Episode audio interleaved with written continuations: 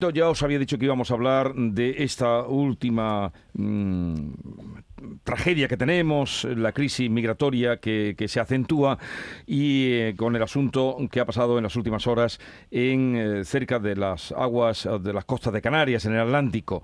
Y una, una niña entre 4 o 5 años nos dice, una, una niña, ha muerto un hombre también, 24 eh, personas han sido rescatadas, supervivientes, entre ellas dos mujeres, 35 cinco personas están ahora desaparecidas.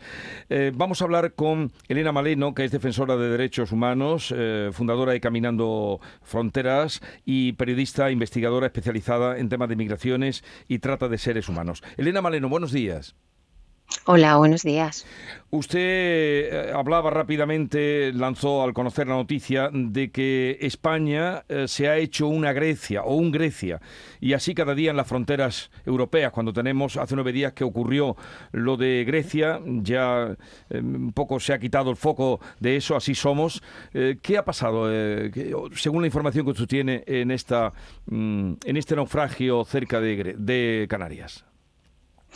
Bueno, nosotras alertamos de esta embarcación en situación de riesgo antes de ayer, antes de ayer a las 3 de la tarde. Y desde ese momento logramos a las 6 de la tarde una posición de donde estaba la embarcación.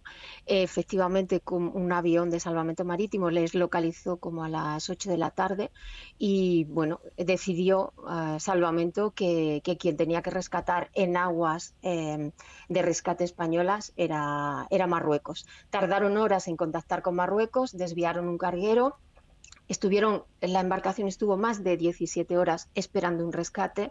Es una embarcación neumática donde la gente va hacinada, con los pies fuera mm, tocando el mar, en medio del Atlántico.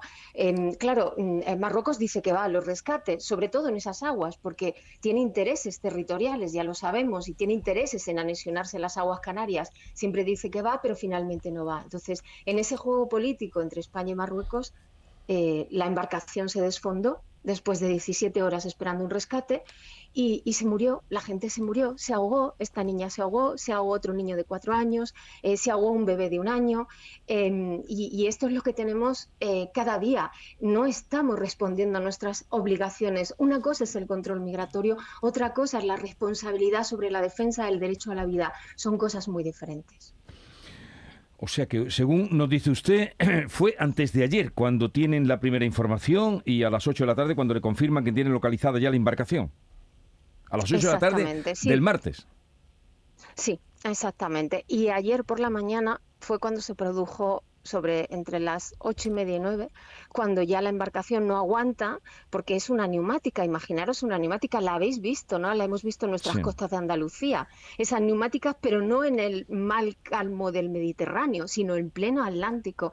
Y, claro, la embarcación se, se, se fue desinflando hasta que se hundió. Y se hundió esperando un rescate. Eso es terrible, teniendo una posición. Por eso decía yo que es como en Grecia. Era menos gente, pero se tenía la información desde hace mucho tiempo y se juega con la vida de las personas por esas políticas migratorias que no entienden como decía antes, eh, que el derecho a la vida es una responsabilidad democrática y de estándares de derechos humanos internacionales. ¿Y ahora quién responde? Ah, eh, eh, claro, porque si dice, dice usted que serían eh, los marroquíes los que tendrían que haber rescatado porque estaban en sus aguas. Pero no, dicen que van. Estaban en aguas de rescate español. En aguas de rescate español. Pero dice que. Claro, está muy claro. Pero dice usted que, que, tenían que haber sido los de Marruecos o que fueron los que dijeron vamos nosotros. Claro, pero, pero, pero no iban. O sea, eh, las aguas de rescate, eh, en, la, situación geopolítica la conocemos todo muy bien. Abajo de la Yun, todos son aguas de rescate española. Y son aguas de rescate española porque las convenciones internacionales nos dicen que hay un conflicto territorial ahí y que nosotros nos fuimos, pero esas aguas de rescate son del Estado español. La obligación de rescate es del Estado español. ¿Qué hace el Estado español? Pues con esos acuerdos bilaterales con Marruecos juega ¿no? a ese trabajo de ping-pong. Eh, Marruecos, ¿quieres ir a estas aguas a rescatar? Marruecos dice que sí, claro que sí, porque de facto de facto, cuando está la Marina marroquí en aguas de rescate españolas y de responsabilidad españolas, se están anexionando esas aguas, ¿no? Y ahí hay un interés, igual que en Ceuta, que en Melilla, y claro que dicen que van y luego no van. ¿De quién es la responsabilidad? Para nosotras está clara, la responsabilidad es del Estado español en sus aguas de rescate.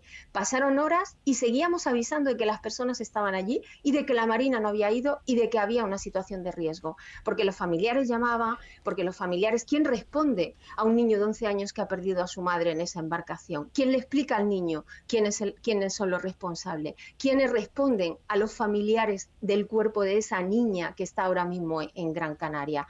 Esto va de democracia.